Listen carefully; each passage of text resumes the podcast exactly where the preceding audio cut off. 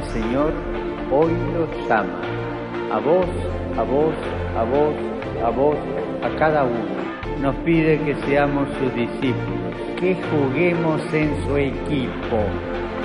Nunca estamos solos, en las buenas y en las malas. Sé que ustedes apuntan a lo alto. No les tengas miedo. Ustedes son los que tienen el futuro. Quiero que se salga afuera. Cuiden los extremos. Que acá adentro va a haber lío, va a haber. Que acá en río va a haber lío, va a haber. Espero lío. Sean protagonistas. Jueguen para adelante. Pateen adelante. O Papa está con vosotros.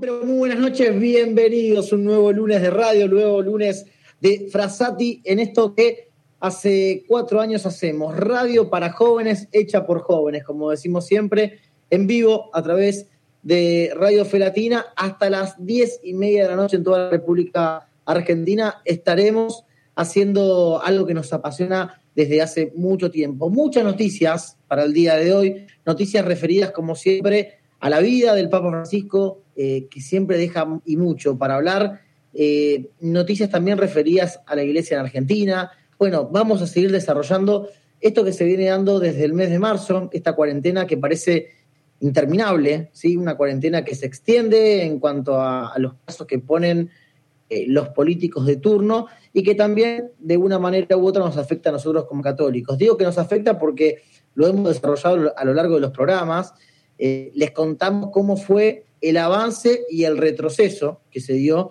en todas las provincias de nuestro país, eh, en algunas con mayor flexibilidad.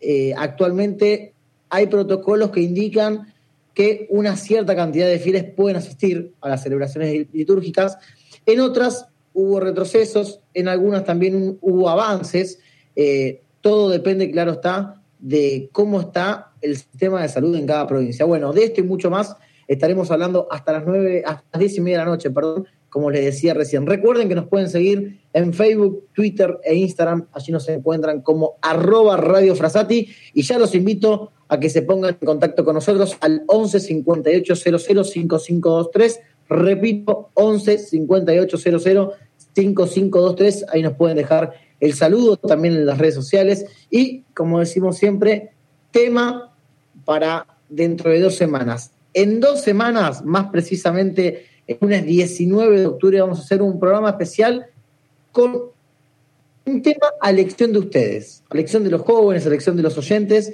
eh, tema que tenga ni mucho interés, interés por conocer, un tema polémico, alguna discusión que surja en la mesa de sus casas, alguna discusión que, surja en los chats con sus amigos de la facultad, con sus amigos de, de la vida. Bueno, vamos a tratar de, de sacarle todas las dudas y de hablar de esos temas picantes, de esos temas polémicos. Empiezo a presentar a la mesa chica, somos dos hoy en, en esta mesa chica online de Frasati. Le doy la bienvenida a una nueva participante, era oyente y se convirtió en una de, de, las personas que está en la mesa de Frasati. Hablo de Solange Crexi. ¿Cómo estás, Sol? Buenas noches y bienvenida. Hola, buenas noches a todos y gracias por, por la invitación. Sí, siempre lo escuchaba, ahora estoy del otro lado. Bueno, vamos a estar hablando, eh, Sol, de, de, muchas cosas. Eh, lo anunciamos en las redes sociales también. Eh, algo que arrancó como proyecto, uno de los tantos proyectos de, la nueva evangelización, eh, y vos estás también como protagonista de eso. contar a la gente un poco, quizás a, aquellos que estuvieron prendidos en las redes, esto de que se llama Desde el Vórtice, el porqué del nombre, cuál va a ser el contenido, dónde los pueden encontrar, bueno, todo lo que tengas ahí para, para contar y para charlar. Sí, hace un tiempo con, con un amigo de, de, toda la vida, de hace 10 años, tuvimos una charla que nos incentivó mucho a, a, bueno, a esta evangelización del siglo XXI, a una nueva forma de evangelizar, más que nada también en, en, la en plena pandemia, donde todo se da por las redes sociales. Entonces, bueno, empezamos a ver qué, qué podíamos hacer y para buscar algo más original, que vaya más allá de Instagram, más allá de, de, de una foto, de las publicaciones, se nos ocurrió hacer un podcast que es, eh, bueno, es como una radio, digamos, que, que, queda grabada. Estamos en siete plataformas ahora, la más conocida es Spotify, Y este programa, este podcast, se llama Desde el Vórtice. Desde el Vórtice es eh, el vórtice del huracán, es el medio del huracán, ahí donde un cura, un sacerdote que nosotros apreciamos mucho, dice que ahí es donde se despliega toda la trama cultural, social, política y religiosa, y es desde ahí donde nosotros tenemos que construir y que evangelizar. Entonces, por eso el nombre. Y también para hacer algo distinto, como decía, vamos a hablar de temas controversiales de la iglesia, de la fe, de la religión, desde nuestra mirada católica, ¿no? Siempre dejando en claro que nosotros somos jóvenes católicos, que de hecho recorremos eh, un camino juntos de, unión en, la, fe, de, de ir a misa y demás. Entonces también por eso surgió la idea. Salió nuestro podcast ayer, en las redes nos pueden seguir en Instagram como arroba desde el vórtice y bueno, también estamos en Facebook. Así que nada, salió nuestro primer programa, que es nuestro primer episodio, que es Creo en Dios, pero no en la iglesia. Hacemos un recorrido, bueno, desde qué es Dios, qué es la iglesia y obviamente nuestra mirada católica. Bueno, algo que, que ya está en las redes, como decías, ya está el primer episodio, tuve la, la posibilidad de escucharlo, así que la, felicitación para todos eh, los que forman parte de, desde el vórtice, el saludo para Lucho Gasparini, también un, amigo de, la casa.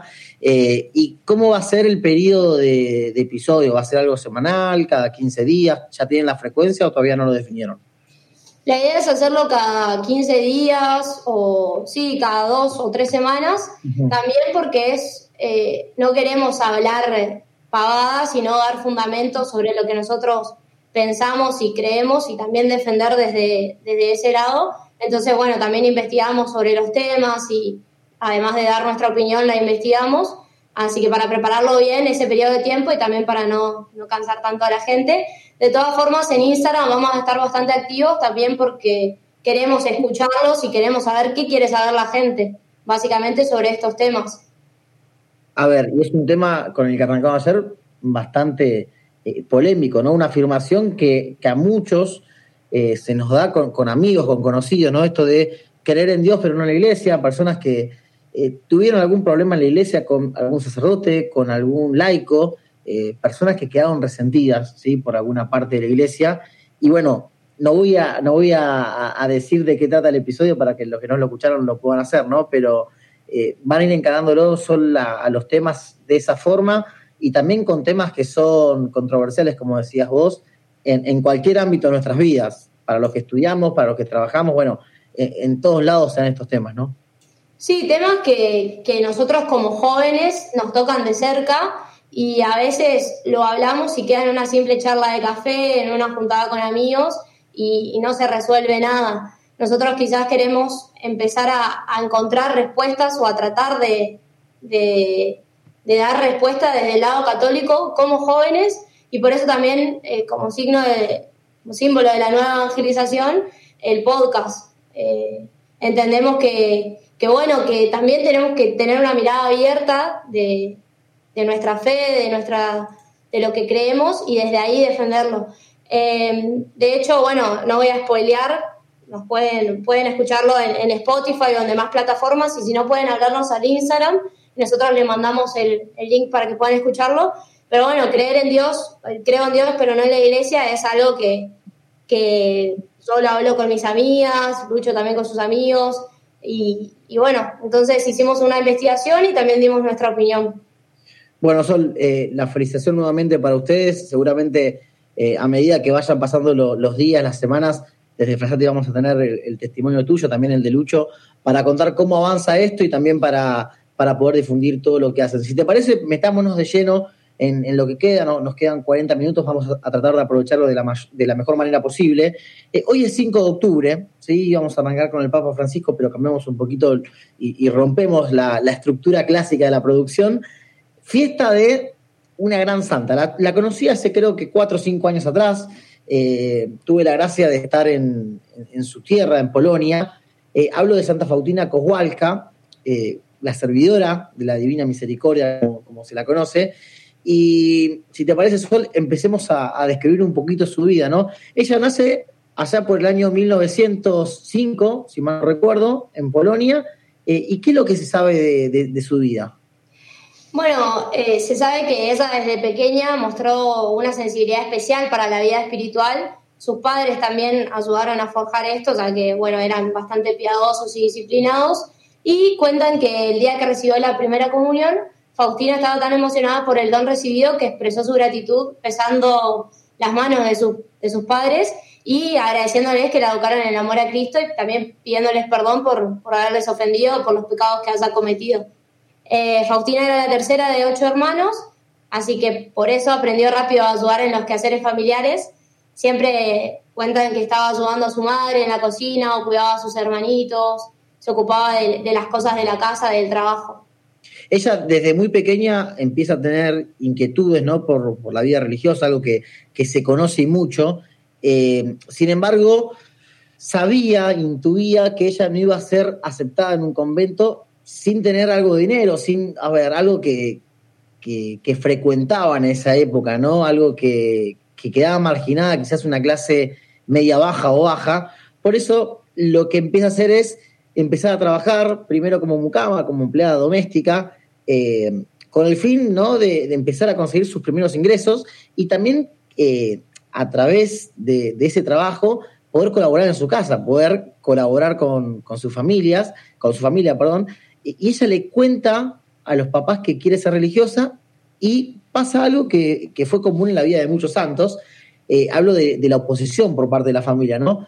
A, ella la, angustió mucho, se desanimó por un tiempo, eh, hasta que un día, mientras ella rezaba, sintió que Jesús le pedía dejarlo todo e ir a Varsovia para ingresar justamente en algún convento. Bueno, fue algo que, que se dio Sol de una manera muy rápida, y no llegó a despedirse de, los padres, ¿no?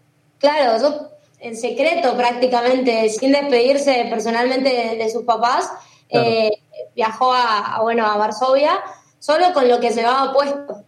Y ahí al llegar a Varsovia habla con, un sacerdote que le consigue hospedaje en casa de una familia amiga. Y bueno, para sostener esta, esta vida, ¿no? Esto que, que ella quería tanto, tuvo que trabajar de nuevo como empleada doméstica Aquel cuentan que fue un tiempo de, gran incertidumbre para ella porque ninguna casa de, religiosas parecía poder acogerla, digamos, no, no encontraba su, lugar en ninguna de las casas de, religiosas. Pero finalmente fue recibida en la casa madre de la congregación de las hermanas de Nuestra Señora de la Misericordia.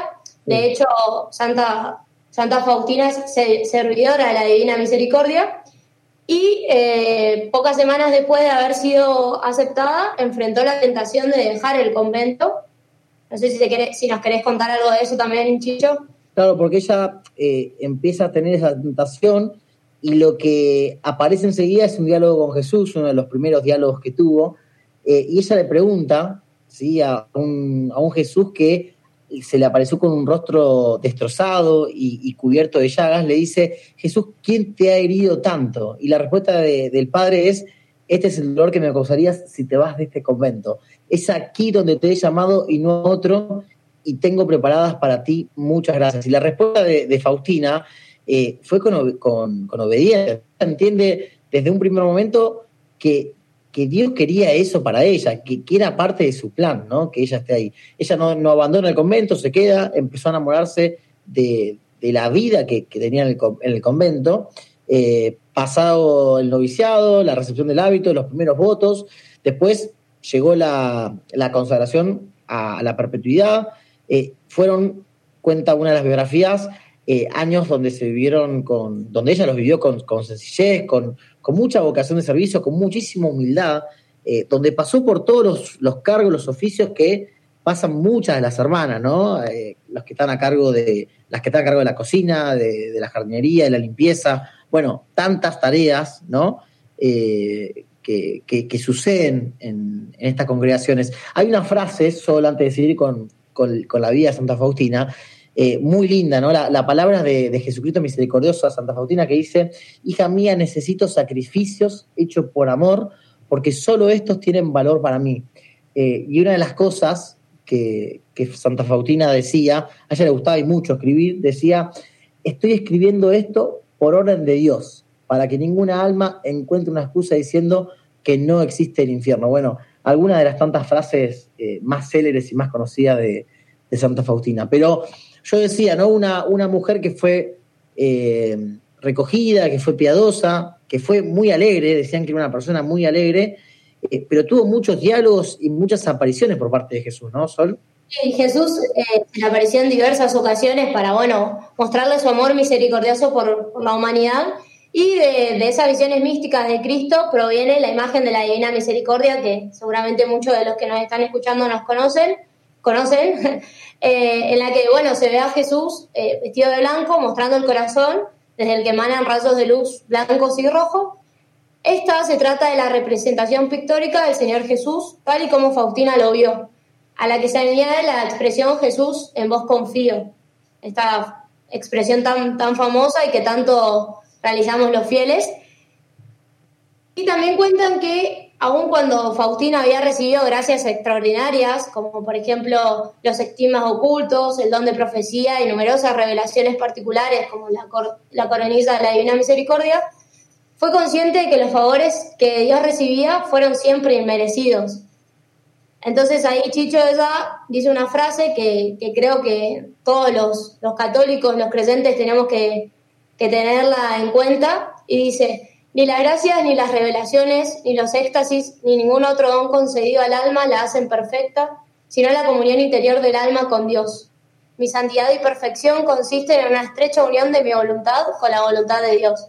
Creo que es de destacar esta, bueno, esta frase que, que refleja un poco la vida de esta gran santa y, y cómo ella destacaba la, la, comunión interior del alma con, con Dios, porque en eso estaba basado su santidad sin duda. Si un día como hoy, en el año 1938, después de, padecer, mucho sufrimiento, ¿no?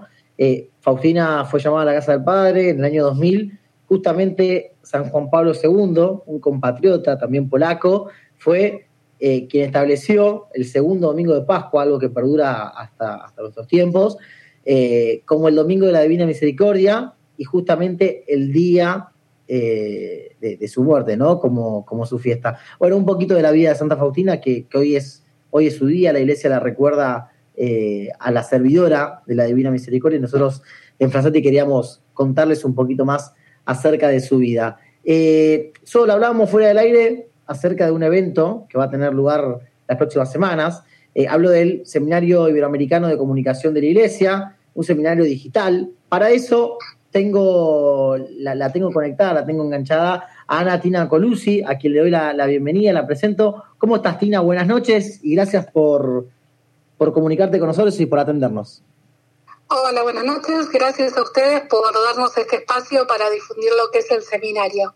Bueno, en, primer lugar, eh, sos parte del equipo de comunicación de la diócesis de, San Martín, acá en Buenos Aires, eh, pero también sos voluntaria de, de, este seminario, ¿no? ¿Es así?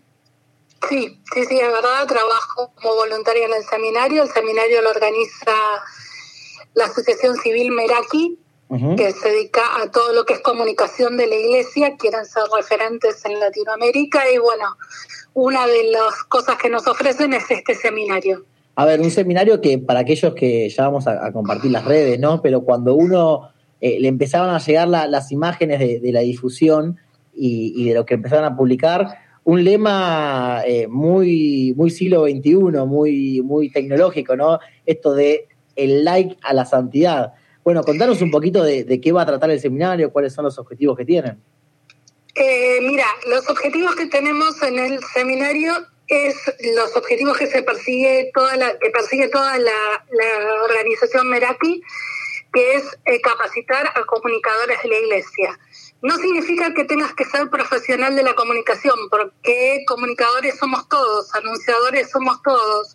Quizás algunos tenemos más vocación por redes, espacios, eh, radio, eh, diarios, este, boletines y todo lo que que es más básicamente comunicación. Y para salir de esta impronta de que lo hacemos de corazón, nos ofrecen estas herramientas para profesionalizarnos. No sé si se, entendió. Sí, sí, sí, perfecto. Siempre, siempre nosotros también hacemos hincapié en esto, ¿no? En que quizás la, gente malinterpreta el, término de comunicación con, eh, con los títulos, ¿sí? Con los títulos de grados universitarios, eh, el título que sea.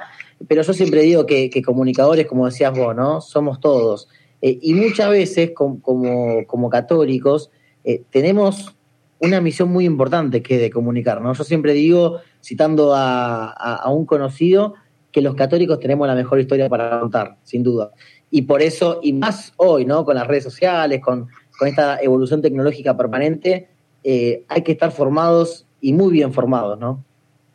Totalmente, y bueno, y hay mucha gente que ya lo empezó a hacer y que están como expositores en el seminario y que nos pasan generosamente, y lo puedo decir por experiencia, este es mi tercer seminario como asistente, uh aparte voy a ir, este, donde la gente que te da la exposición después te brinda constantemente su, su asesoramiento si tenés alguna duda. Eh, brindan su conocimiento. Sí, sí, sí, sí. Este año va a estar el obispo de San Sebastián, José Ignacio Munilla, Monseñor José Ignacio Munilla, que es eh, también eh, un comunicador, ha escrito en, en redes, en diarios, este, libros, etcétera. Va a estar Mauricio Artieda, que es el director de Catholic Link, que todos conocemos que es esa red, más o menos que, o sea, sabemos que cómo manejar una red y cómo hacer esto de anunciar por redes el catolicismo. Inés San Martín, que nos va a dar la óptica de la prensa, que es corresponsal de Crux en el, en el Vaticano. Y Juan de la Torre, que es el CEO de La Machi.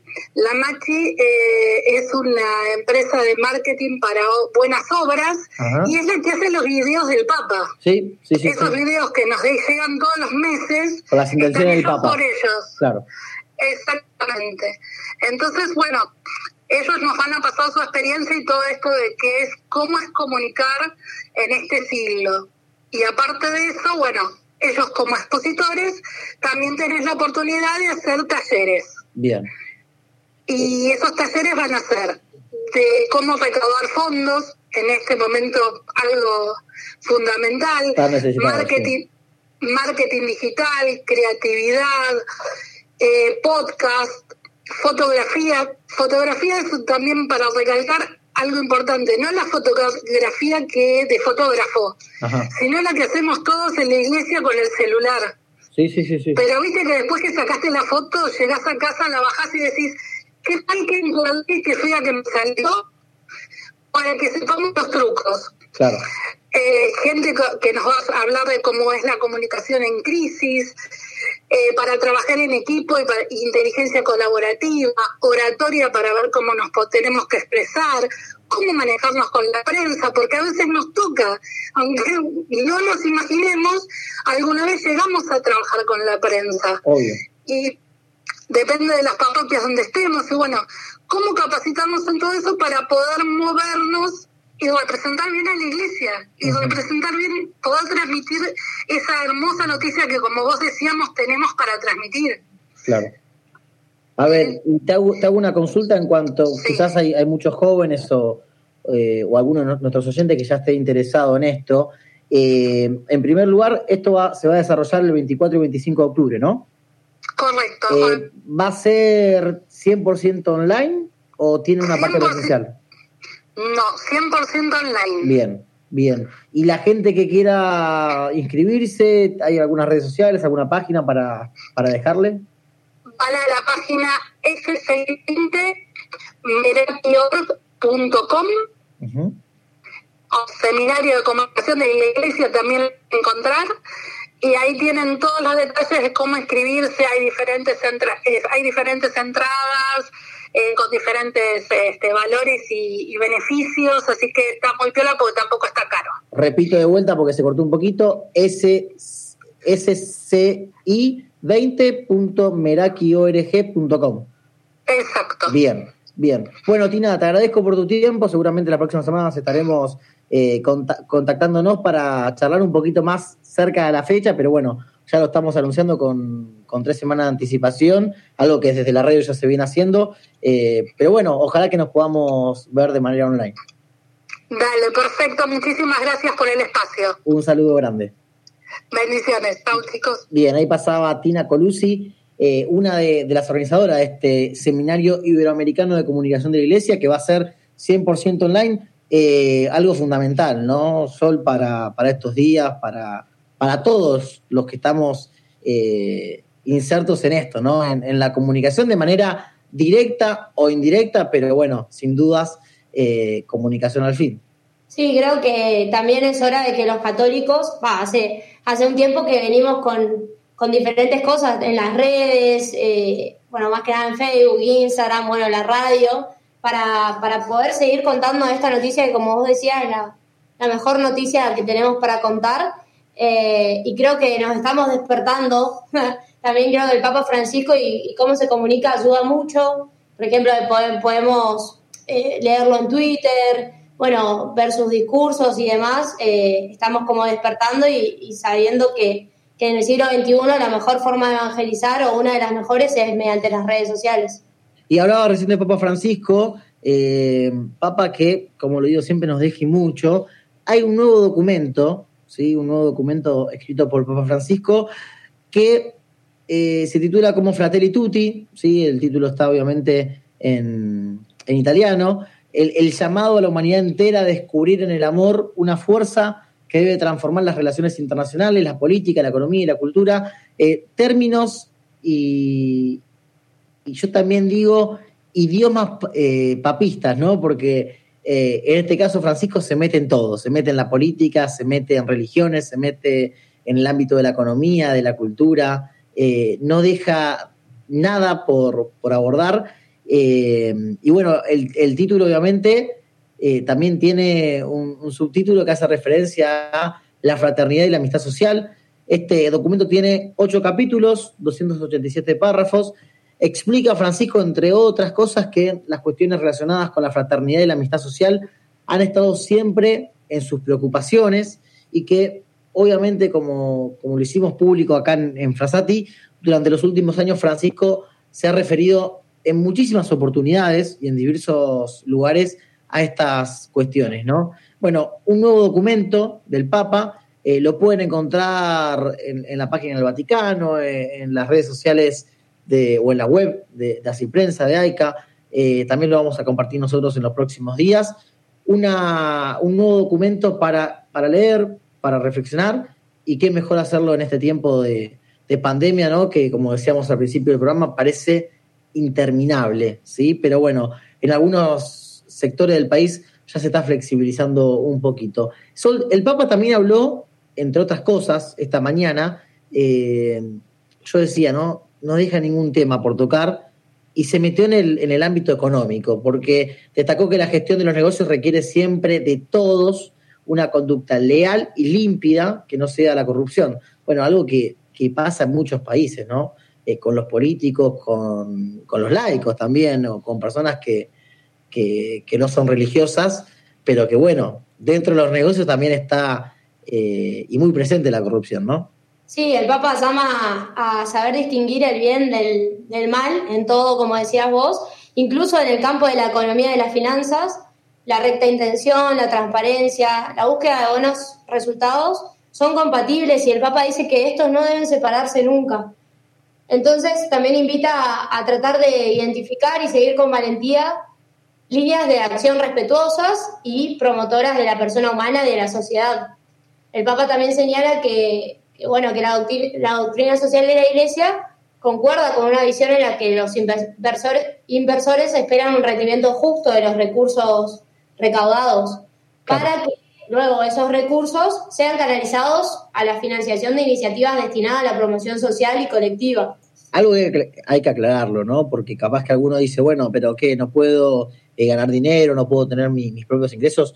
La iglesia nunca se opone a eso. de hecho, el pensamiento cristiano eh, nunca dice algo de, esa índole. Sí, lo que la iglesia enseña es que eh, más bien es, una oposición a la ganancia de, cualquier costo, ¿no? A aquella ganancia que sea de cualquier forma, aquella ganancia que, se olvide del ser humano como tal. Bueno, algo que se daba en los primeros tiempos, ¿no? La, explotación, eh, bueno, el, trabajo en negro, ¿sí? En términos económicos. Son muchas cosas que eh, la iglesia está en desacuerdo, ¿sí? Sabemos que existen, no vamos a ser necios, eh, que a veces también por cuestiones económicas es muy difícil ser del todo transparente. Hablo en, los términos legales, ¿no? Que se entienda el concepto. Pero bueno, también hay que saber que las personas trabajan, ¿sí? Que no son esclavos. Y bueno, una de las cosas por las cuales los más poderosos suelen aprovecharse, ¿no? Sí, el Papa subraya la necesidad de gestionar día a día con atención las relaciones con los diversos casos que, bueno, le dice a, los empresarios, ¿no?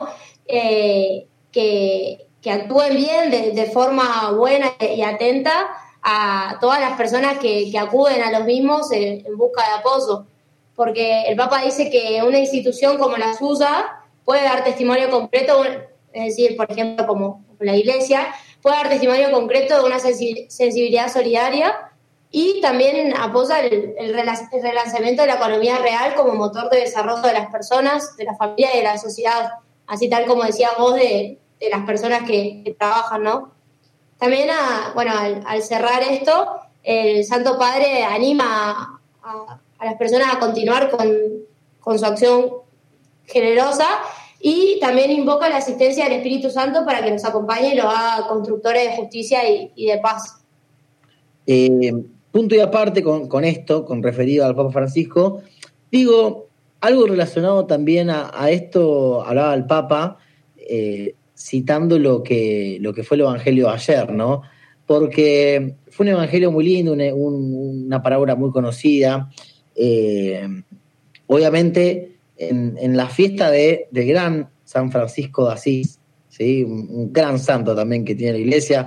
Eh, no, nos entran todos los santos para, poder contar, pero ya hemos hecho un, programa especial sobre, sobre San Francisco. Pero en, la parábola ayer aparece el viñador, por ejemplo, eh, un viñador que, se ausentó, que sí, se, se, ausentó, bien digo, y el propietario que manda a otros siervos más numerosos que reciben el, mismo trato, ¿no? Eh, y el colmo llega, dice Francisco, cuando el propietario decide enviar a su hijo. Los viñadores no le tienen respeto, al contrario, piensan que eliminándolo podrán adueñarse la vida y así también lo matan. Eh, así arranca el Papa Francisco hablando sobre esto, ¿no? Sobre, sobre este pasaje que eh, a todos nos toca de alguna manera. El Papa lo encaró quizás haciendo una advertencia a los sumos sacerdotes, a los ancianos también, eh, del pueblo, que decían, eh, decía el Papa, estaban por emprender un camino errado. Eh, tienen malas intenciones con Jesús y también buscan la manera de eliminarlo. Y esto lo llevamos a, nuestra vida, no sé si coincidís con esto, ¿no? Pero ¿cuántas veces como católicos, como cristianos, como creyentes, tenemos malas intenciones con Jesús? A veces consciente y a veces, y a veces inconscientemente, ¿no? y cuántas veces, sobre todo cuando estamos en pecado, queremos eliminarlo, queremos hacer de cuenta como, como que no existe y como que no pasa nada, eh, y somos uno más de eso, ¿no? De los sumos sacerdotes y, de aquellos ancianos del pueblo, ¿no? Sí, también, bueno, no, no voy a spoilear nuevamente, pero en podcast hablábamos con Lucho de esto de creer en Dios, pero no en la iglesia, y cómo nosotros, como católicos, con ciertas actitudes, hacemos que, que la gente se, se aleje de la iglesia con actitudes que no son de Cristo, ¿no? Con, no seguir esto que nos enseña Cristo, con, con no tener a, Cristo en nuestro corazón y más que nada cuando, cuando tenemos la posibilidad de estar en gracia, que bueno, creo que en esta pandemia también se ha notado mucho, ¿no? Eh, el odio, el no entender a las otras personas y demás. Una de las cosas que decía el Papa eh, en homilía de ayer, es que la imagen de la viña representa justamente al pueblo que el Señor ha elegido, ¿sí? al, pueblo, eh, al pueblo elegido justamente, y que el mismo Jesús había formado con tanto cuidado. Eh, el pueblo más querido por Jesús. Los siervos mandados por el propietario son los profetas, aquellos profetas enviados por Dios, mientras que el Hijo representa justamente la figura del mismo Jesús. Y así como fueron rechazados los profetas, también Cristo fue rechazado, asesinado. Es la, la, parte metafórica que tiene esta parábola. Pero en el, relato, Jesús pregunta a los jefes del pueblo, eh, cuando venga el dueño de la viña, ¿qué hará con los labradores? Y ellos justamente, llevados por la lógica del relato, eh, pronuncian la propia condena, y decían, el dueño castigará severamente a esos malvados y arrendará la viña a los labradores que le los frutos a su tiempo. Eh, el Papa, otra de las cosas que dijo, otra otras cosas que mencionó con esta parábola, es que Jesús pone a sus interlocutores frente a su responsabilidad y también hoy, en este siglo XXI, Dios espera que los frutos de sus viñas, eh, de, su viña, perdón, de aquellos que Él ha enviado a trabajar, sean muchos, muchos y muy santos. Y yo me pregunto, ¿no? ¿Quiénes son aquellos a los que el Señor ha mandado a trabajar en, la viña? Bueno, somos nosotros, ¿sí? Somos los laicos, somos los, los, sacerdotes, eh, somos eh, los consagrados, somos la iglesia, ¿sí? el, eh, cuerpo místico ¿sí? de, Cristo y toda la iglesia. Todos estamos llamados a trabajar en la viña del Señor. Y fue clarito el Papa, ¿no? Sol con, lo que va a hacer. Un, un, nuevo tirón de oreja para todos, para los que somos laicos y para también los consagrados.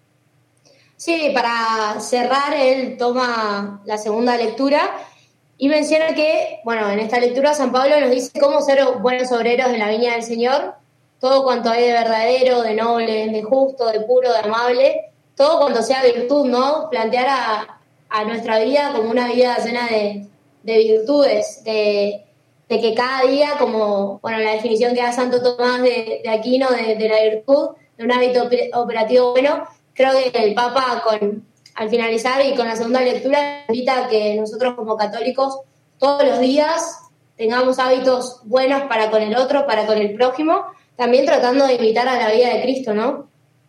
Sin duda. ahí, ahí pasábamos eh, un poquito en limpio lo que dijo el Papa Francisco, pero me quedo con lo último, ¿no? Con tratar siempre de, eh, tener presente el cielo. ¿sí? decía, verso lo alto, hacia lo alto. Eh, siempre aunque cueste, aunque el camino sea duro y muy arduo, hay que aspirar siempre hacia la santidad. Bueno, el Papa Francisco ahora nos tiró un, nuevo, eh, nos hizo un nuevo tirón de oreja, nos, tiró una soga para, para brindarnos un poquito de ayuda eh, y creo que hay que escucharlo, leerlo y, siempre reflexionar con lo que dice el Papa. No es solamente leer una, una noticia cuando, cuando la vemos en Internet, sino también analizar y ver qué es lo que nos quiere decir Jesús a través del Papa Francisco para, para poder en definitiva entender el mensaje de, Cristo. Eh, hablábamos al principio del programa también sobre esta pandemia interminable, pero en medio de tantas noticias malas, en medio de tantas noticias feas que, nos afectan sin dudas, eh, Caritas Internacional donó 100 mil euros, más de 117 mil dólares, como reconocimiento a una innovadora implementación realizada justamente por Caritas Argentinas en los barrios más vulnerables de toda la pandemia eh, del coronavirus.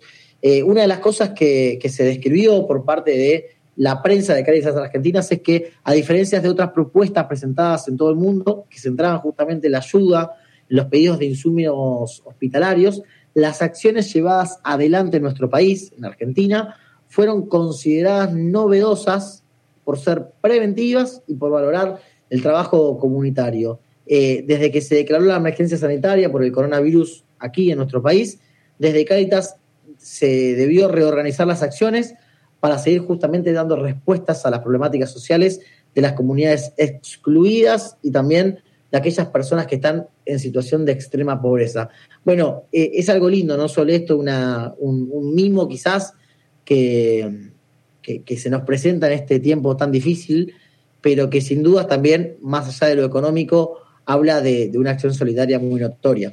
Sí, también como, como contabas vos, bueno, innovar en, esta propuesta, a diferencia de quizás las donaciones que se vienen teniendo, como los insumos hospitalarios y demás, eh, que también están buenísimos, bueno, Caritas Argentina va a ayudar de esta forma, con Caritas Internacional va a ayudar a Caritas Argentina de esta forma, y eh, cuentan que los centros barriales dedicados al acompañamiento y a la ayuda con, a personas con problemas de adicción, bueno, no sé si sabías, Chicho, pero están en las ciudades de Córdoba, Tucumán, Mar del Plata, como ahora Rivadavia y Río Gallegos, y estos fueron adaptados para atender eh, la emergencia sanitaria.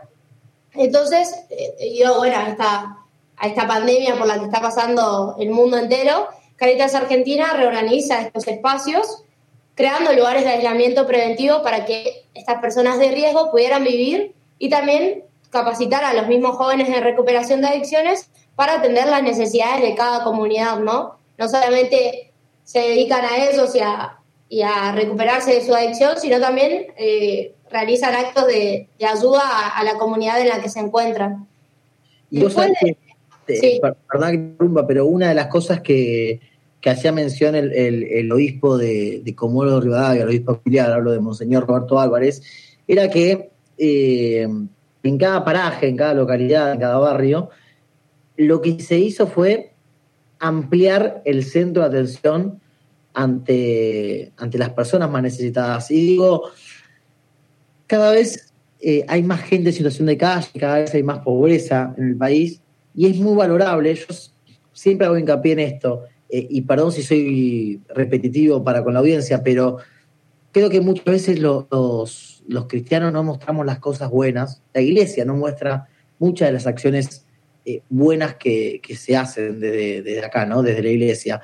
Digo esto porque es más fácil cuando atacar ¿sí? a la iglesia por las cosas malas, atacarla o reconocer las cosas buenas.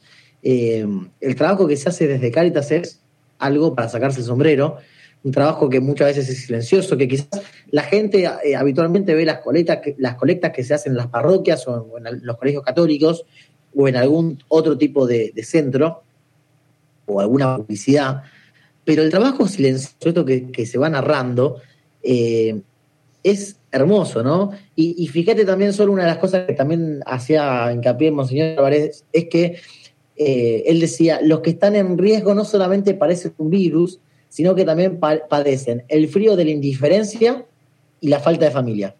Dos cosas que lo vemos en la calle, ¿no? ¿Cuántas veces nos cruzamos con una persona necesitada y nos cruzamos de vereda? A veces por, miedo a que nos robe, por miedo a que nos diga algo. Eh, y no, somos capaces de, preguntarnos si necesitan algo, si tienen una familia. Eh, pero bueno, en fin, eh, es lindo también esto que a lo que hacía referencia el obispo, ¿no? Sí, creo que es clave también reflexionar justo antes de, esta noticia contábamos delante de luz del, del, Papa de cómo ser buenos obreros en la Viña del Señor. Bueno, quizás eh, en este contexto de pandemia es un poco difícil el, contacto físico, pero sí tratar de, nosotros como, bueno, como, como, católicos, en realidad como personas, eh, tratar de, dar ese amor, de, sembrar eh, trigo en vez de cizaña en la iglesia, y eso lo hacemos con el prójimo, ¿no? Pensar cómo, cómo trataría Jesús a un pobre, a una persona que vemos en la calle, y a partir de eso ayudar. Sí, tal cual. Y me quedo con eso que decís, ¿no? Eh, a veces lo, encerramos todo en una religión. Y no se trata de, ser católicos o se trata de ser, de ser personas y de darle al otro quizás o ayudarlo con, aquellas cosas que nunca pudo hacer, con aquellas cosas que nunca pudo alcanzar. Después será tiempo de analizar y de discutir el por qué.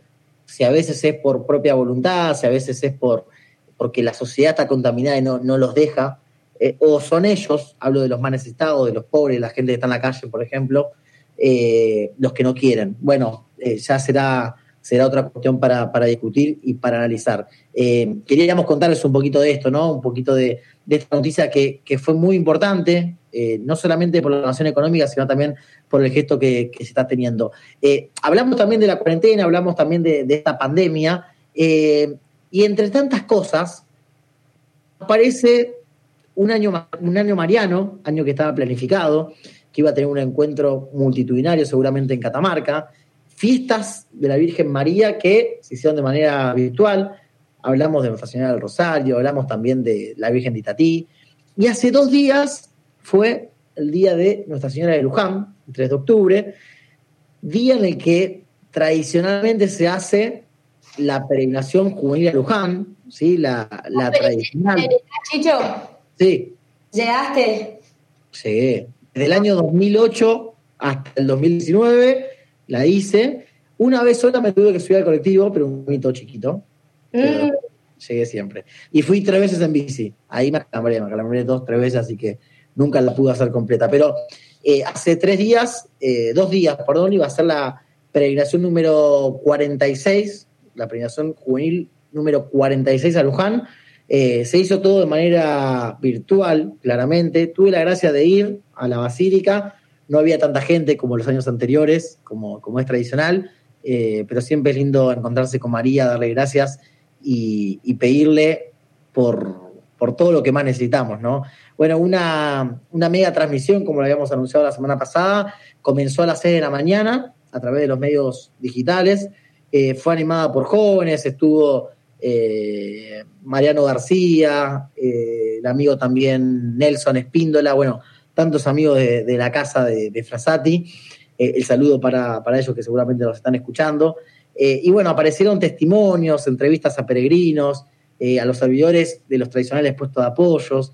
se compartió también el, diálogo con los organizadores de la primera peregrinación Sol que se realizó en el año 1975.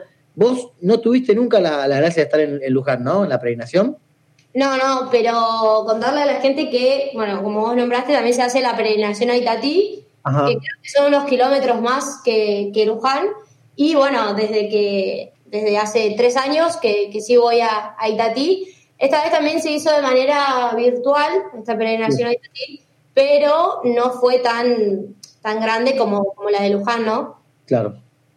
Bueno, acá en Luján lo que se hizo, por ejemplo, eh, de manera virtual, eh, se va de, desde varios eh, barrios. El primero en salir tradicionalmente es eh, Liniers, donde está el santuario de San Cayetano, otro de los santuarios más populares de, Buenos Aires.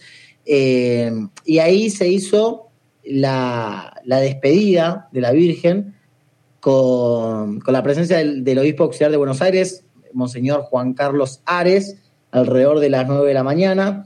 Y lo que se hizo fue en cada parada eh, esperar los peregrinos locales eh, en Morón, en, Merlo Moreno, en La Reja, en Rodríguez, eh, en el segundo puente antes de llegar a Luján, ahí la, Virgen se, detuvo, eh, se realizó una, oración con, las comunidades presentes y en cada hora, desde las 6 de la mañana adelante, se rezaba por una intención especial que fue anunciada justamente por los peregrinos de distintos puntos del país, viene gente de todas las provincias y además los sacerdotes presentes iban animando cada momento con la bendición. Bueno, hubo música, artistas eh, invitados, eh, finalmente la, imagen cabecera arribó cerca de las 6 de la tarde, ¿sí? entró al templo vacío, que fue recibida por sacerdotes del santuario, después se rezó el Santo Rosario, eh, y a las 7 de la tarde la misa central, que estuvo presidida por Mario, Mario Aurelio Poli,